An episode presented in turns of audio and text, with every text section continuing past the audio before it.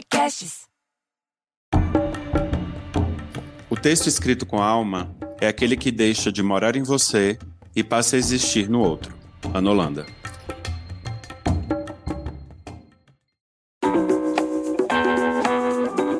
Bem-vindo, inspiradores! Esse é o Arte de Inspirar, o podcast para quem busca conteúdo transformador. Aqui vamos apresentar caminhos práticos para construir uma carreira de sucesso na arte de inspirar o outro. Minha convidada para esse primeiro episódio é a Ana Holanda, a autora da citação que eu li no início desse episódio. Ana, primeiro, quero muito te agradecer né, em topar participar do episódio de lançamento aí do nosso podcast. É, eu acredito que, da mesma maneira que eu fui profundamente impactado por ter visto sua palestra no TEDx de São Paulo em 2017, os ouvintes aqui também é, serão. Então, queria te, te agradecer e topar esse desafio do, do primeiro e contribuir com a gente. É, Para a gente começar os trabalhos, o que é que eu vou te pedir? Em três minutinhos, como que, é que você contaria quem é a Nolanda hoje? Como foi sua jornada para chegar até esse seu momento atual de carreira? E queria também saber o que é que essa citação que eu li, que é sua, representa para você? Primeiro, Vitor, obrigada, né? Primeiro, queria dar, dizer que estão todos bem-vindos para essa conversa e agradecer pela, pela honra de participar da estreia. Bom, difícil, né, é, falar sobre mim, mas eu acho que quando eu falo sobre mim, vai ter muito, vai ter muito a ver com a própria frase. Antes, né, eu acho que a, a própria o meu trabalho todo focado em escrita, ele mudou tanta coisa dentro de mim, sabe, nos últimos anos, que até a maneira como eu, eu me apresento, ela passou a ser diferente. Só para as pessoas entenderem, eu acho que se há alguns anos, há bem pouco tempo, talvez, há uns três, quatro anos, se você me fizesse essa mesma pergunta, eu ia ficar muito preocupada em tecer todos os lugares por onde eu trabalhei, eu ia querer, assim, de uma maneira muito forte, justificar o motivo pelo qual estou aqui, o motivo pelo qual eu sou quem eu sou, né? E esse motivo ia vir muito focado no que nos meus títulos, nos prêmios que eu já ganhei, né, nos lugares por onde eu já passei. Mas de verdade eu acho que isso não é tão importante como eu dizer que eu sou uma pessoa absolutamente apaixonada pela palavra. Eu acho que a a palavra e a escrita e um olhar mais humanizado relacionado à escrita e compartilhar isso com as pessoas. E é, é hoje o meu motivo de existência, né? Eu acho que é o que dá sentido para minha vida, né? É, e isso é, é algo que eu acredito que sempre me habitou, mas que eu achava que é, não, era muito meu, que se eu compartilhasse isso com as pessoas ia ser muito bobo, muito piegas. E eu tive uma formação também conservadora, porque eu sou jornalista e eu acho que o jornalismo por si só é uma formação conservadora que te impõe muitas regras, regras e pouco exercício da reflexão e pouco exercício de questionar a própria palavra e, e refletir sobre maneiras de poder fazer diferente, né? Como se te, de, te dessem uma é, uma maneira muito certa de, de, de fazer isso. E aí que é, eu sempre tive um texto mais sensível, e esse texto mais sensível, em alguns momentos, ele era visto como de, de, de menor valia, em alguns uhum. momentos como algo interessante, né? mas eu acho que isso se tornou cada vez mais forte em mim nos últimos nove anos.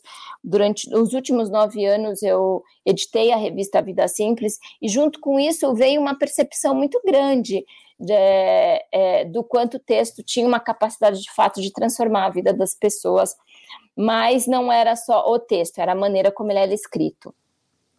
E isso me fez querer investigar isso, querer entender que elementos um texto carregava, ou uma construção narrativa, seja ela qual fosse, carregava, para ela ser de fato encontro com o outro. Porque eu acho que essa é a função da, da, da comunicação, da escrita, ela para mim não faz sentido uma comunicação, uma escrita que ela não seja encontro com o outro. Existir só por existir, ocupar espaço, eu falo as palavras não, não existem para ocupar espaço em branco no papel, elas existem para dar sentido para a vida do outro, né? Para nossa vida e para a vida do outro.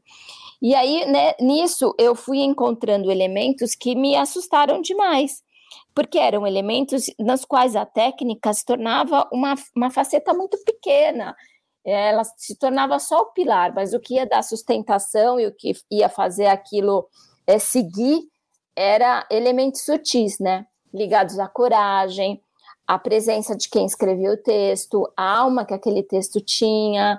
É, então, o que no primeiro momento, no primeiro momento eu tive muito medo de compartilhar com as pessoas, mas depois eu passei a compartilhar em palestras, não exatamente em palestras, mas em festivais de ideias que sempre que eu recebia esporadicamente convites para fazer por conta da, da revista, até Sim. que em um determinado momento isso se transformou em curso.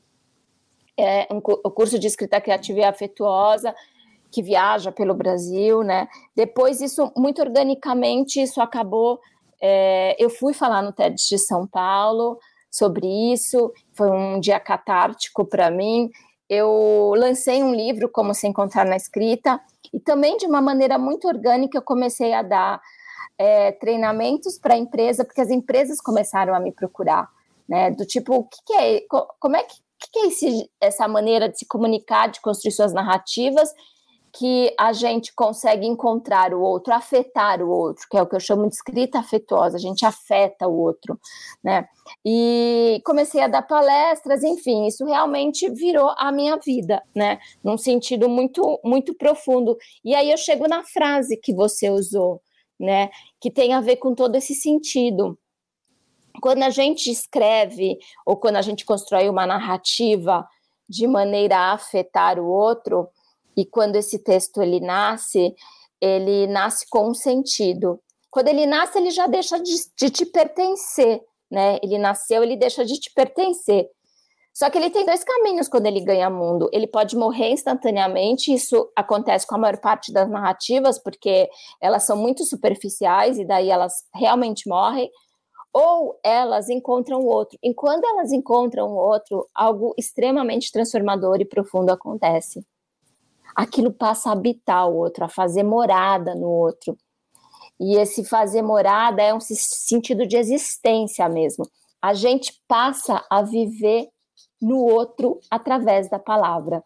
Então, assim, o texto, a construção narrativa, ela tem uma capacidade muito bonita de perpetuação da nossa própria existência através do outro.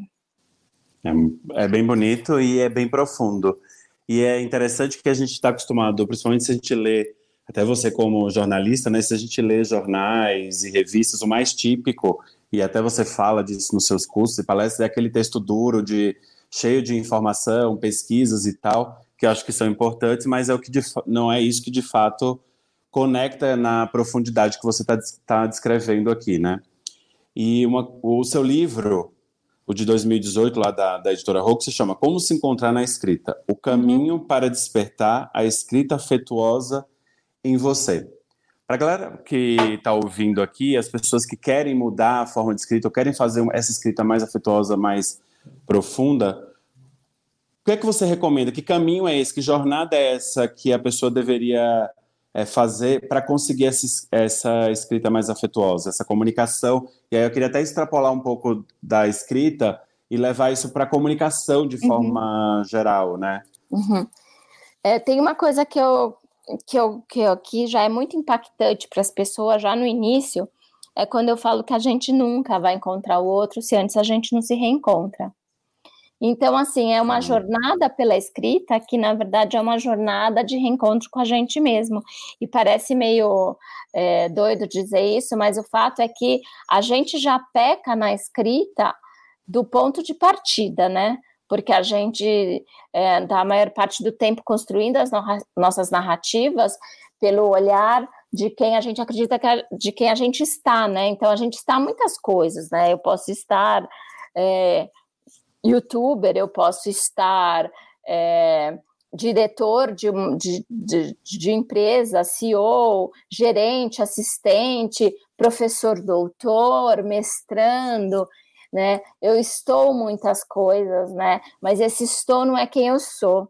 E a questão é que quando a gente escreve a partir desse lugar de quem eu estou, ele naturalmente é um lugar mais superficial, porque é um lugar muito cheio de máscaras, né? Você você se esconde através disso. A gente se esconde muito em cima dos nossos títulos, do, das coisas que a gente carrega, né? Nesse sentido, né? Do, do nosso crachá, né? Dessa nossa desse nosso status social.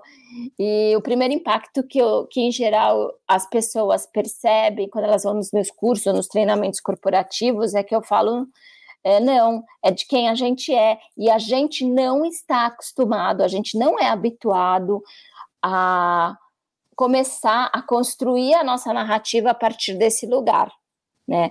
E então o primeiro exercício que eu peço que as pessoas elas façam e elas olhem ou que elas reflitam é quem elas são. Já teve gente que tipo travou já de cara, do tipo você pede algo tão simples, tipo escreva quem é você. Pronto. E esse quem é você, quem, quem é? Conta a tu, que, qual, qual história você carrega, de onde você vem, o que, que faz teu outro olho brilhar, quais são suas paixões. Porque, assim, o texto ele é uma presença de quem escreve, é, e a gente é muito acostumado a ser ausente dessa escrita. Então, acho que a, o, o, primeiro, a primeira sugestão que eu, que eu dou é que a pessoa reflita de fato de onde ela está escrevendo. E o segundo, assim, é que para a gente falar de encontro, a gente tem que trabalhar o texto do olhar do profundo. O que, que é o olhar do profundo?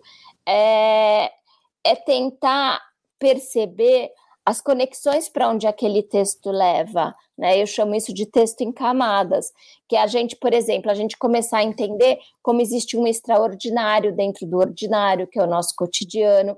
A gente extrair o profundo, é quando a gente, por exemplo, se você for falar de é, amor, não parta de um, de um, desse sentimento grandioso chamado amor, né? Você tem que olhar no seu entorno e, e reconhecer como é que o amor se apresenta naquilo que te rodeia. E ele se apresenta de maneiras tão múltiplas, né? Então, a representação do amor, ela pode estar na no jeito em que a mesa do café da manhã foi posta, porque a pessoa que colocou aquela mesa sabe exatamente qual a posição que você quer que esteja cada coisa e como ela deve estar. E ela faz isso porque ela se importa com você, porque ela sabe te enxergar, porque você não é invisível para ela. Então, a, uhum. uma, um texto sobre amor ou uma construção sobre amor, ela pode a partir, a nascer a partir disso. Então, a gente tem que buscar elementos próximos para os nossos textos, porque esses textos, eles não são essa, essas construções narrativas de uma maneira geral. É, a, a, a, o outro, quem lê ou quem te ouve, ele precisa se reconhecer ali. Construção narrativa é um processo de reconhecimento. E esse reconhecimento, a gente não se reconhece naquilo que é incrível, extraordinário, né? Porque é, aquilo não faz parte da minha vida, mas aquilo tem a. Mas se eu busco elementos próximos, eu começo a perceber a presença daquilo também na minha vida, né? Eu sempre falo que o encontro com o outro, ele não acontece às vezes literalmente pelo que você está narrando, mas ele acontece pelo profundo que você está trazendo através da sua narrativa. Então as pessoas se encontram no curioso, ou a, as pessoas se encontram na tristeza, ou as pessoas se encontram na alegria, né? O encontro está nisso, a interpretação do outro está através disso. E isso não vale só para temas, quando a gente trata de temas sutis, de temas delicados, tal. A gente tem que ter essa percepção dessa construção em, num, por, por todas as vertentes, né? Quando a gente fala de política, quando a gente fala de economia, quando a gente fala sobre assuntos técnicos. Não adianta a gente ficar falando de um lugar a qual o outro não reconhece como parte integrante da vida dele. Eu acredito muito que a gente não vai mudar nem questões políticas, nem questões sociais, nem questões raciais, nem questões econômicas, enquanto a gente não perceber que o grande problema está na maneira como a gente conta as histórias, está no como. Né? Não adianta a gente ficar falando de um lugar acadêmico de superioridade quando o outro não percebe, não se percebe como parte integrante daquilo. Às vezes eu vejo discursos, né, quando eu vejo, por exemplo, rodas de jornalistas discutindo a economia ou a política, e eu não consigo, a minha atenção não se fixa naquilo nem por um minuto, porque eu me perco, e o pior de tudo, eu me sinto tão pequeno, tão burro diante daquilo, sabe? E aí eu perco o interesse, mas eu não deveria me sentir assim, porque tudo aquilo que se fala, seja em qualquer tema que for, está presente na minha vida o tempo todo. Só que como aquilo se faz presente na minha vida? todos os meus caminhos de vida têm a ver com a economia, têm a ver com a política. Eu acho que a gente está percebendo isso de uma maneira muito intensa agora. A gente precisa mudar o discurso. Para mim, isso é muito claro. Ana, e quando você fala de trazer esse o que eu sou, não estou, não necessariamente você está falando de uma escrita numa primeira pessoa, ou isso aproxima ainda mais? eu gosto muito das escritas em primeira pessoa. É, tá. Eu incentivo para que todos os primeiros, prim, os, primeiras, os primeiros exercícios sejam em primeira pessoa. Tem gente que fica extremamente incomodado com isso, se sente extremamente desconfortável, e, e esse desconforto ele tem um motivo. A gente vive num processo educacional em que o texto é, em que a gente passa a ser uma ausência no texto. A sua opinião, o que você pensa, a sua presença, não importa, né? O texto tem que ter uma referência sempre de fora e não referências internas. Frases de filósofo, dados. E não que você não possa trazer isso para o seu texto, mas a gente tem que perceber, e eu volto a repetir, qual que é a presença desse texto na vida de todo mundo, né? Como é que isso se encaixa, né? como é que isso se reflete na vida. Mas a gente não está acostumado a refletir, a pensar em relação ao texto a partir daquilo que a gente. É, da, das nossas reflexões, dos nossos pensamentos de verdade, né? Porque, é, de novo, tem gente que acha que escrever um texto profundo e reflexivo é eu começar a jogar palavras ao vento, né? Eu vejo esses textos que ficam numa viagem muito psicodélica só dele, falando sobre o que é o amor, sobre o que é a prosperidade, sobre o que é a gratidão, mas só um uhum. monte de pensamentos e aquilo não, não traz, cara. Qual a presença do amor na sua vida? Como que a gratidão está tá presente, né? Então, não traz para perto. E mas é, eu, eu, então eu, eu sou eu sou muito é, um pouco insistente com esses textos em primeira pessoa por conta disso, né? Para que você perceba que a sua presença é importante e se você começa a compartilhar é, isso, hum, hum, esses textos, ou se você muda essa, essa abordagem, você começa a perceber o impacto que isso causa no outro, o encontro que isso tem de fato com o outro. E se você for além, você vai perceber de novo que esse encontro não diz respeito literalmente à sua história, a esse, a sua história, tipo, eu falando como foi o meu processo de, é, de, de desapego, é, esses depoimentos, né? Tipo, é, fiquei um ano sem comprar nada, né? Então a gente acha que é só sobre literalmente eu vou lembrar de todos os elementos que você deixou de comprar. Não, não. Aí é que a gente vai entender o que é o profundo. O encontro com o outro não, dá, não é sobre exatamente a sua experiência, é sobre o que ela carrega, os ensinamentos que tem ali por trás, né? Tem gente que fala que esses textos em primeira pessoa eles seriam egoístas. E eu sempre digo, egoísta é a nossa incapacidade de enxergar o outro. Quando a gente escreve desse lugar de poder e a gente precisa entender que a palavra ela ela está o tempo todo uh, nos diferenciando socialmente, porque se eu uso termos os quais você não entende, eu não te acesso, e às vezes eu não te acesso porque eu realmente não.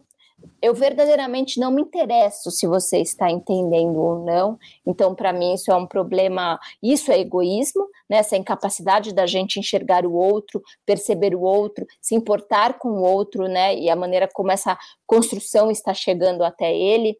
E aí, no segundo momento, Vitor, a gente entende que um texto de encontro, ele não necessariamente precisa ser em primeira pessoa, né? Eu começo a perceber que esse encontro ele vai além do uso do eu, né? Mas que é, eu acho que é um lugar que você tem que parar um pouquinho e treinar um pouquinho e perceber um pouquinho para depois passar Você pode ter textos em terceira pessoa, você pode construir outras formas de narrativa que não passem pela primeira pessoa. Né? Eu acho que a primeira pessoa é parte de um exercício de presença. E eu acho que isso também de pensar na primeira pessoa me remete ao começo da sua fala, né? De que a escrita tem que partir desse profundo, né? Que me, me remeteu a uma coisa mais até de autoconhecimento. Eu me conheço numa profundidade uhum. e a partir daí eu me expresso é, de forma escrita ou na comunicação verbal que me conecta com com esse outro de uma forma mais profunda. Então, o exercício, talvez até os primeiros, como você falou, os primeiros serem, os exercícios serem na primeira pessoa, até para a gente exercitar esse, esse lugar, né? Porque a gente pouco exercita esse lugar de, de primeira pessoa, de se colocar na frente das situações. É, às vezes é muito comum nas conversas a pessoa tá usando uma terceira, uma pessoa está usando uma terceira pessoa quando ela está falando dela mesma, né? E se coloca nesse lugar como se tivesse é, observando. E aí eu me lembrei agora, aí na, na sua fala, tem uma palestrante que eu curto bastante, que é a Brené Brown, né, que fala de vulnerabilidade. E tem uma. Sim. E aí, essa coisa da, da, primeira pessoa, ela é um, estudiosa, ela tem. É, ela ocupa várias cadeiras de várias universidades nos Estados Unidos, né? Porque faz muita pesquisa, não só sobre vulnerabilidade, é, sobre vergonha, né? Tem outras, outras pesquisas. E olhando a palestra, a palestra dela, ela fala muito desse lugar das experiências que ela mesma se identifica vivendo para trazer os temas que, que ela quer trazer. E eu percebi isso quando eu comecei me, me, me conectar profundamente com a narrativa dela, quando ela trazia as conversas com o marido, com os filhos, a história da, da viagem, como foi construir essa, essa viagem em família, essas, essas férias em família. E quando eu me vi, eu estava totalmente envolvido na história, mas porque eu também percebi essa, essa, essa história como uma outra pessoa. Meu, poderia ser eu contando a, a história da viagem com a minha família. Né? Isso, isso me identifica numa profundidade é, bem, bem interessante. E aí, já falando um pouco, saindo um pouco da escrita e levando isso para a linguagem verbal, e até queria abordar um pouco esse tema é, também para quem está ouvindo e tem a intenção, ou já faz palestra, ou tem pretensão de falar, ou faz reuniões de, de trabalho, é, como que a gente consegue levar isso que, que você estava explicando, dessa coisa mais afetuosa, é, mais, mais, até mais criativa, né? Na comunicação verbal. Se eu estou num palco, se eu estou em frente ao público, como eu saio do tecnicismo, como eu saio do, da coisa dura para levar essa leveza. E aí você usa muito uma, uma, uma expressão corporal que eu acho super bonita quando você está falando da, dessa frase, quando você está falando desse, desse lugar de, de deixar de morar em nós, né, e passar a existir no outro. Você sempre usa uma expressão com as mãos assim de que você pega no seu coração e põe para frente como se você estivesse dando isso, né? Como que a gente consegue fazer isso na, num palco? Como que a gente cria essa narrativa? É, primeiro eu adorei que você usou a Brené Brown, porque imagina, a Brené Brown, tipo, um, um sucesso mundial, né? Tipo, de livros, de best-sellers de livros, né? É, TED dela, milhões de visualizações. Sim. E, tipo, mil títulos, como você falou, né? Ela realmente ela tem, né? É, muitos títulos, mestre, doutor, sei lá, PhD, tudo que a gente pode imaginar. E aí, quando ela tá falando, cara, você se sente tão, tipo, Exatamente, é isso. Ah, poderia ser as minhas férias de família em tudo. Tanto no li nos livros dela ela faz isso, como quando ela faz as palestras, como ela faz os TEDs, né? O, os TEDs dela, a, aquela fala incrível que ela também tem, que está disponível no Netflix. Sim. Ela sempre se expõe. Ela sempre com, constrói a narrativa em que ela vai percorrendo temas extremamente sérios e profundos, mas ela vai intercalando isso e exemplificando isso com histórias de vida, se colocando nesse lugar. Ela não se coloca num lugar de superioridade, ela se coloca num lugar de igualdade muito bonito o tempo todo. E eu acho que isso é um caminho de acesso muito, muito bonito. Mais do que falar, faça isso, que você vai engariar, você vai chamar a atenção de uma plateia, eu acredito muito nessa fala que ela é muito que ela nasce muito dentro da gente, sabe? Com, com, com reflexão, assim, eu tenho domínio de um determinado assunto, porque eu acho que a gente precisa ter um domínio profundo, e ter um domínio profundo ajuda, inclusive, a, a ganhar confiança com o tempo. Uh, e aí você é, é, co conseguindo por passar todo esse, esse, esse conhecimento, muitas vezes se colocando ali, eu acho que é, é super interessante, eu gosto bastante, porque é, eu sempre me coloco, não, eu, só, eu me coloco muito no lugar de quem está ouvindo, e todo tipo de palestra, de fala, que ela é muito, primeiro, coisas que eu, que que me incomodam profundamente é exatamente quando a pessoa ela fala muito desse lugar de distância, sabe? Esse lugar de distância é eu sou o chefe, eu estou aqui falando com você, parece aquele pai autoritário, sabe? Sim. E às vezes você está ali ouvindo e fica pensando, cara, quando eu terminar isso, eu não posso esquecer que eu tenho que passar no supermercado, sabe? Aquilo, você está ali de corpo presente fazendo cara de conteúdo, mas você não está ali, né? Então, assim, eu, eu quando eu tô como palestrante, quando eu tô assim no palco, eu fico, eu fico muito olhando para as outras, para quem está ali, né, para quem está me ouvindo, buscando a minha conexão com o outro, como se ele fosse um caminho que vai me jogando luz para eu seguir. Então, assim, primeiro, a gente nunca pode estar tá hiper roteirizado, porque às vezes o seu roteiro nem sempre vai funcionar né? Você tem que meio ir percebendo como isso vai impactando o outro, e a gente percebe, e aí li, quase que tateando para ir seguindo. E para isso a gente precisa ter confiança no que a gente fala, né? Conhecimento de conteúdo para perceber onde você pode ir ter esse repertório também de histórias e não ter receio de contar essas histórias. Então, eu acho que, e de novo, sabe, é, recentemente eu ouvi uma pessoa que ela estava falando de assuntos tão, tão, tão sutis, ela falava inclusive muito de empatia, de vulnerabilidade, mas cara, a pessoa parecia que tinha vomitado o dicionário de tudo que a palavra que estava sendo dita sobre o assunto.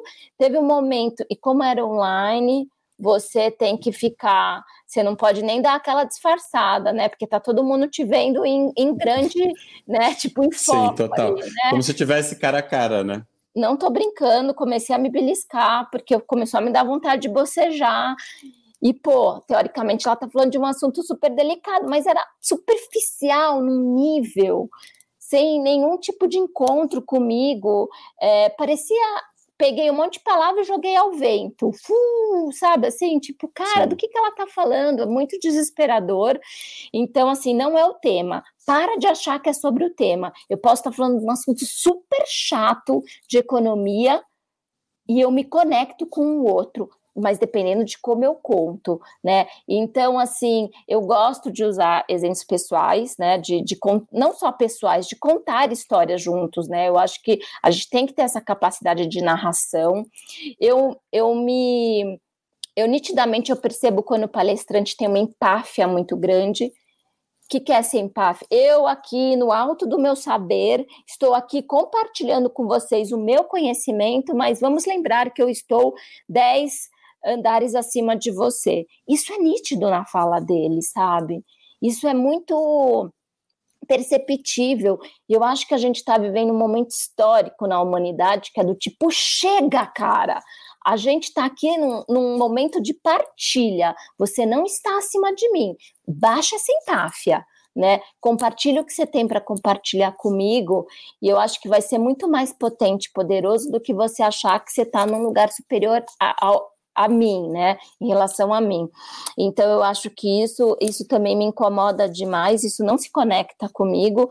É, e quando as pessoas, e é, uma coisa que é muito comum que eu vejo, Vitor, é a questão do uso de palavras técnicas, né, e de termos técnicos, de palavras em inglês, é, de palavras da moda, porque tá todo mundo usando. Sim. Eu sou super contra isso, porque eu acho que sem, se, sem a gente perceber, sem a gente se dar conta, a gente está conversando com, é, com um grupo muito restrito de pessoas.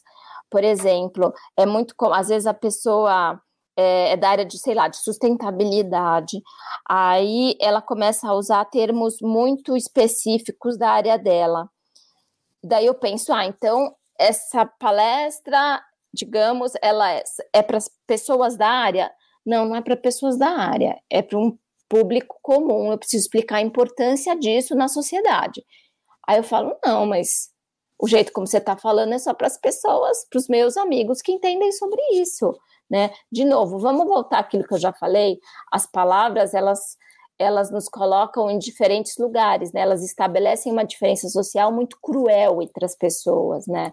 É, é cruel é, não propositalmente. Às vezes a gente faz isso porque a gente não reflete sobre o uso de cada palavra, sobre o que cada palavrinha está carregando, né? Muitas vezes, em vez de falar uma palavra, eu tenho que contar a história, ou eu tenho que, mesmo que, como se eu desfizesse aquela palavra e voltasse a entender qual é o verdadeiro significado daquela palavra, o que, que aquela palavra por si só carrega. Outro dia eu estava participando de um congresso e as pessoas ficavam, é porque que a gente precisa ter uma mudança de mindset, porque a gente precisa. Mindset, as pessoas não, não refletem sobre o que elas estão falando. A gente precisa mudar a maneira como a gente pensa, como a gente percebe, como a gente vê as coisas. Ah, entendi! Então, agora você entendeu. E às vezes, de novo, às vezes a gente não faz isso propositalmente. A gente faz isso porque a gente não reflete em relação às palavras que a gente está usando. Eu tive uma conversa tão bonita essa semana com um cara que ele é pescador e ele tem um projeto maravilhoso lá na Bahia de, de, de, enfim, de mostrar é, a importância de não ter uma pesca que é predativa, né? Como é que isso é, a, a médio e longo prazo é importante para eles mesmos. E ele fez, cons, conseguiu construir isso de uma maneira muito bonita. Um dos passos que ele teve nessa construção foi que ele começou a ter muito acesso à comunidade acadêmica, com biólogos, enfim, é, pessoas da área da sustentabilidade. Ele começou a fazer essa ponte dessas pessoas com, a, com as pessoas da comunidade da pesca. Tá. Os pescadores, as famílias dos pescadores. E aí ele virou para mim e falou assim: e aí eu me dei conta de que o mais difícil nessa relação, Ana, é porque é, aquele cara que era biólogo, aquele cara que é geólogo, aquele cara que é engenheiro, ele chegava lá e os pescadores, eles não entendiam nada. E, e aí eu percebi que o problema era um problema de palavra. Cara, eu tive vontade de sentar e chorar quando ele falou isso, porque eu achei tão bonito. E ele falou assim. E aí eu comecei a mostrar para esse, esse pessoal da academia como é que eles tinham que conversar com os pescadores. Como é que eles tinham que conversar com os pescadores? É a maneira como provavelmente, de novo, eu não estou estabelecendo uma relação de desigualdade aqui.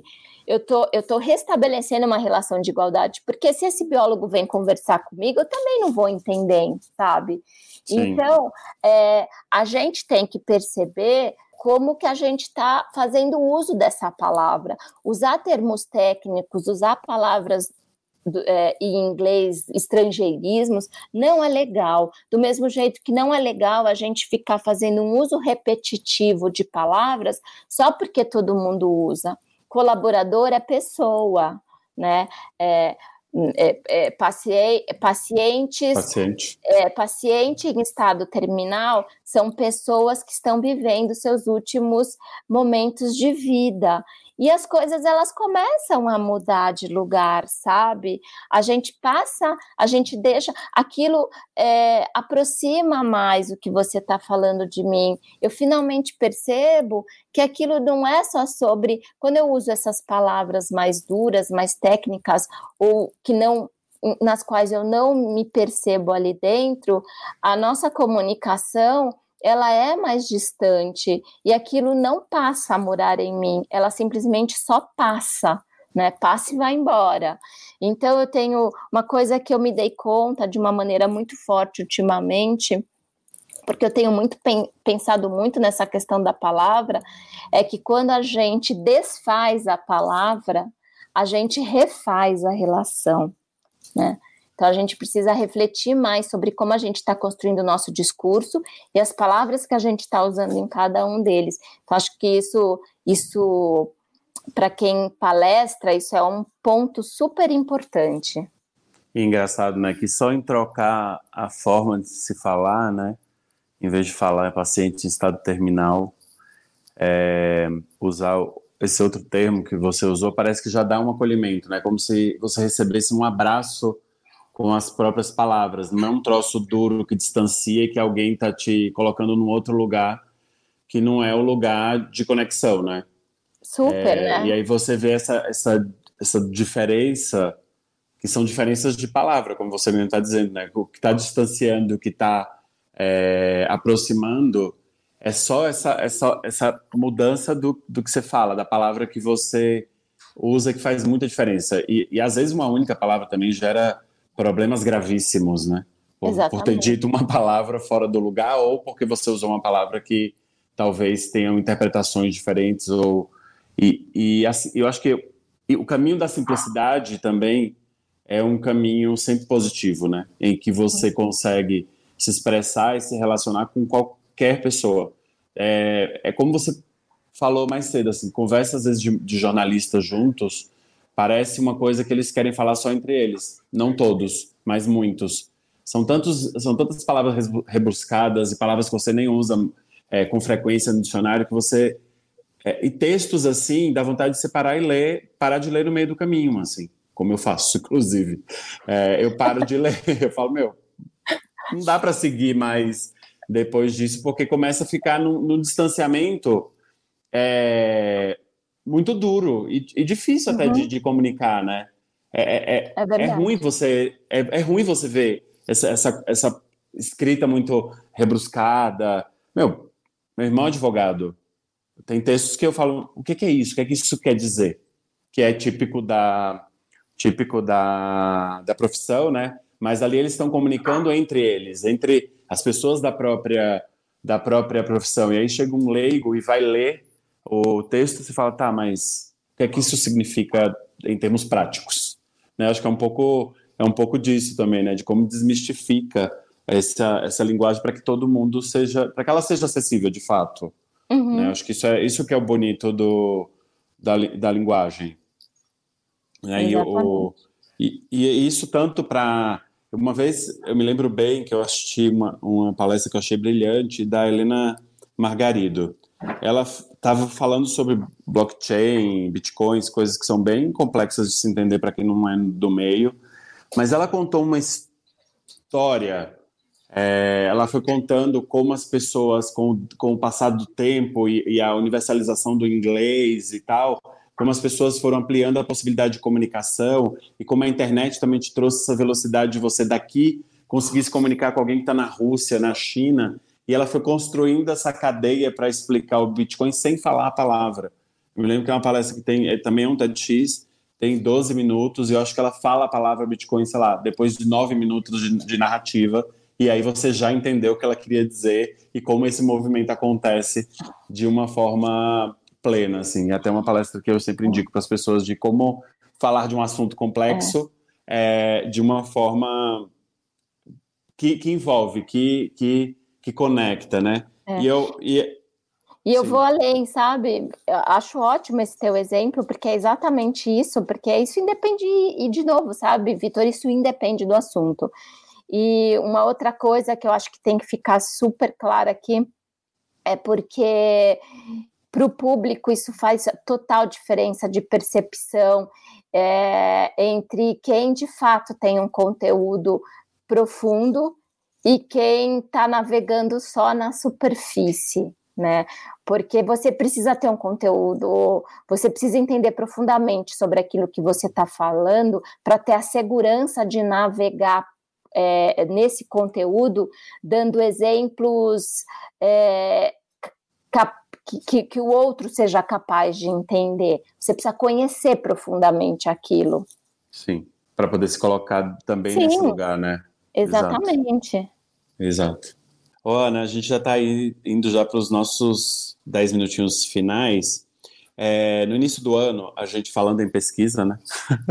a gente, eu, a minha agência, a Tambor, com a, uma, agência, uma agência de pesquisa Refuturi fez uma, uma pesquisa sobre o mercado de palestra, né? E uma das coisas que saiu foi dessa diferença do palestrante que eles, que eles chamaram de palestrante motivacional, né?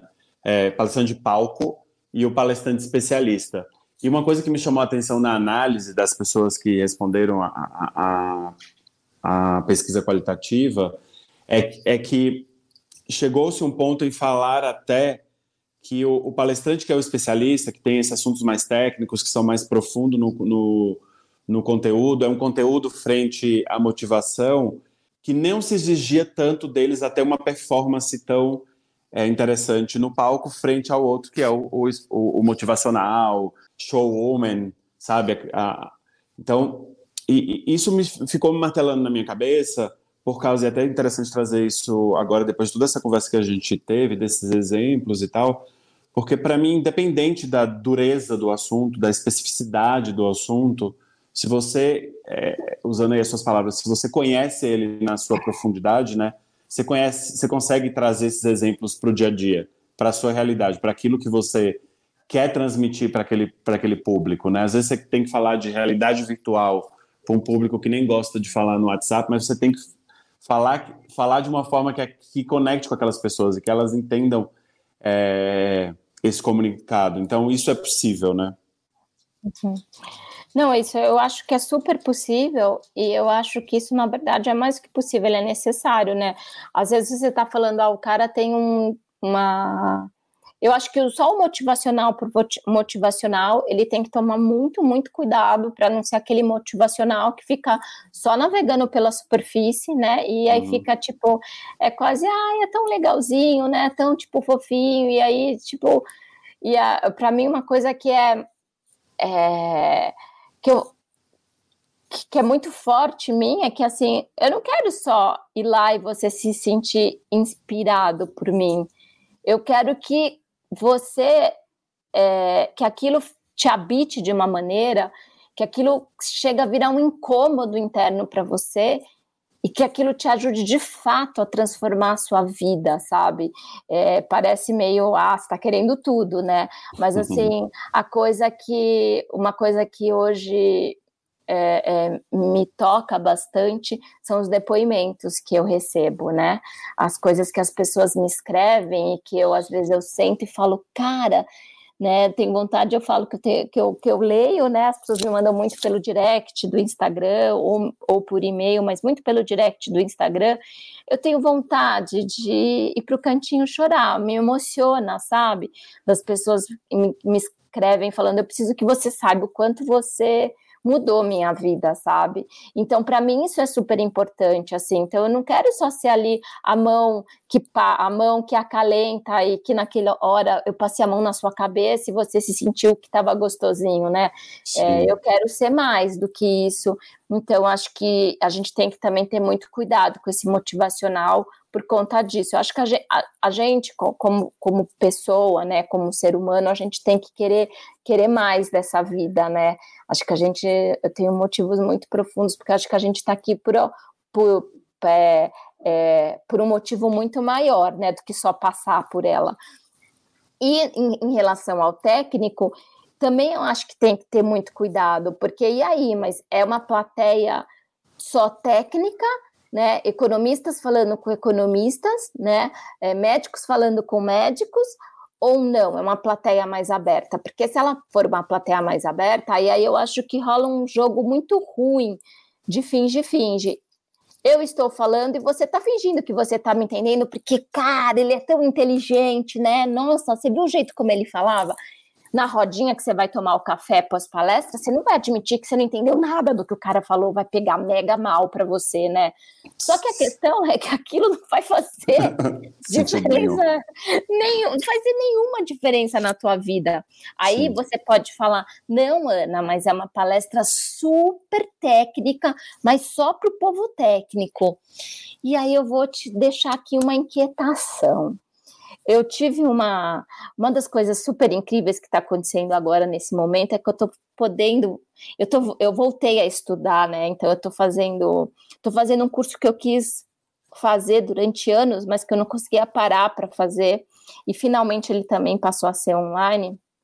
que é um curso de processos criativos muito bom e muito intenso e daqueles que você sai completamente esgotado. E, a, e eu tive uma aula essa semana tão bonita em que falava sobre a importância desse processo criativo em todas as áreas e o como na importância, por exemplo, naquele, naquele momento ele estava falando da importância da arte.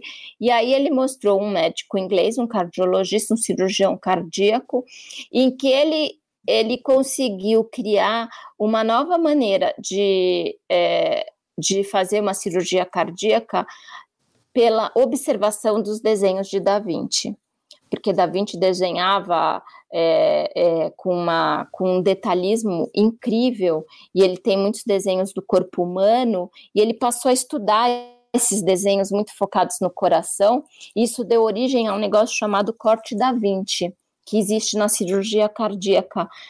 Cara, eu achei isso de uma beleza tão profunda. E aí mostrava uma entrevista do médico explicando e olhando os desenhos de Da Vinci, observando aquilo de uma maneira poética.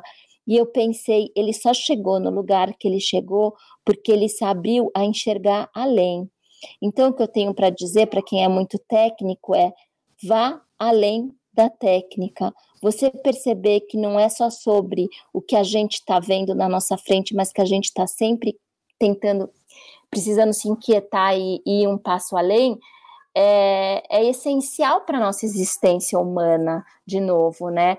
Você pode passar uma vida inteira navegando, achando na superfície, achando que você está indo no profundo, porque você, você tem um conhecimento técnico incrível, mas será que esse incrível está te ajudando a ir além? Então, eu acho que é, olhar e, e, observar além daquilo que se, que, que se coloca na sua frente é muito bonito, que me leva a, exatamente à palestra que você me falou da pessoa que, que, que trabalha com bitcoins, falou sobre bitcoins, essa capacidade de poder ir além, né?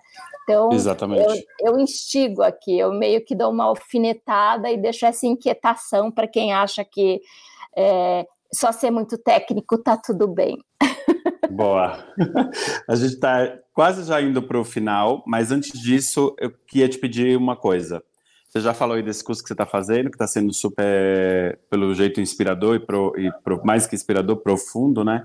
É, queria que você indicasse para os nossos ouvintes inspiradores um livro, um autor, uma série, documentário, alguma coisa que te, que te inspirou, que te tocou profundamente, que você gostaria de sugerir. Ai, Vitor, tem um livro que me, que me morou em, que está morando em mim ainda e mexeu muito comigo, que é um é, chama é, ele está aqui na minha frente. Espera só um segundo que eu, eu tô com eu tô com uma eu fiquei toda vez que me pedem alguma coisa eu fico tipo ai meu Deus aí minha cabeça faz um vácuo. Mas, é um livro de uma autora chamada Tudo é Rio é, o nome dela é Carla Madeira, Carla Madeira. Ela é mineira.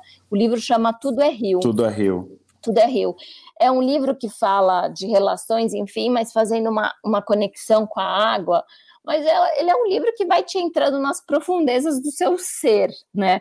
E ele me, me inquietou bastante. E aí eu, como uma pessoa muito inquieta, é claro que eu dei um jeito de encontrar um motivo para entrevistar Carla Madeira.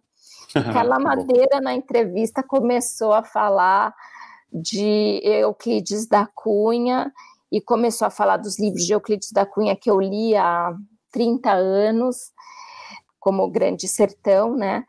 E aí eu comprei, recomprei, com, recomprei, porque eu não sei mais onde está o meu exemplar, os meus exemplares de Euclides, Euclides da, Cunha, da Cunha. E eu recomprei, mas eu, eu indico muito esse livro da Carla Madeira, Tudo é Rio, porque ele é um transbordamento na alma, sabe? Você também Maravilhoso. falou. É, ele é, ele é, ele é, é um livro muito, é, muito, muito bonito e muito inquietante, assim. Eu, enfim, parece meio clichê, mas eu, eu gosto muito dos livros da Brené Brown. Eu acho que ela é um exemplo de como a gente pode escrever sobre assuntos que aparentemente são pesquisas, são acadêmicos, mas de um jeito muito gostoso, muito incrível. E eu acho que ela re reflete isso nas palestras dela. Outros, os, outro autor que eu gosto muito, muito, muito é um sociólogo chamado Roman Krishnarik, porque o, ele tem um livro chamado Poder da Empatia, ele tem um livro chamado Arte de Viver, e ele fala, ele escreve muito bem, ele faz muitas conexões com a vida, apesar de ser esse cara super acadêmico, né? Então, é, são autores que eu gosto bastante. É, Aninha, queria te agradecer por esse momento aqui nosso de troca. Fiquei super feliz aí com a sua presença aqui com a gente. Super obrigado. E onde os ouvintes podem te encontrar? Aga, obrigada, foi, um, foi uma delícia conversar contigo. As pessoas podem me encontrar, eu sou bastante ativa no meu Instagram, que é o Ana Holanda Oficial.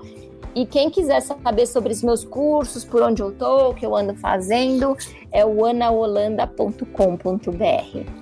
Super recomendo, como já participante dos, de um dos cursos do presencial e dos conteúdos também da internet, além da gente estar no dia a dia. Super recomendo, gente, os cursos da, da Ana para desbloquear e para principalmente que tem muita dificuldade também em escrever, que nem eu. É, super recomendo para dar o, o primeiro passo. Bom, estamos chegando no final. Espero que esse episódio também tenha sido bem inspirador para quem ouviu. É, a gente vai continuar essa conversa no nosso Instagram, que é A Arte de Inspirar, com o A na frente, apesar do nome do podcast ser só Arte de Inspirar, não tinha esse arroba no Instagram. Para você que curtiu o podcast, segue a gente lá. Eu sou o Vitor Bastos, fundador da agência de curadoria de palestrantes Tambor, e vocês também podem me encontrar no LinkedIn com esse mesmo nome, Vitor Bastos, ou seguir o Instagram da minha empresa, tambor.biz. Muito obrigado e até o próximo episódio.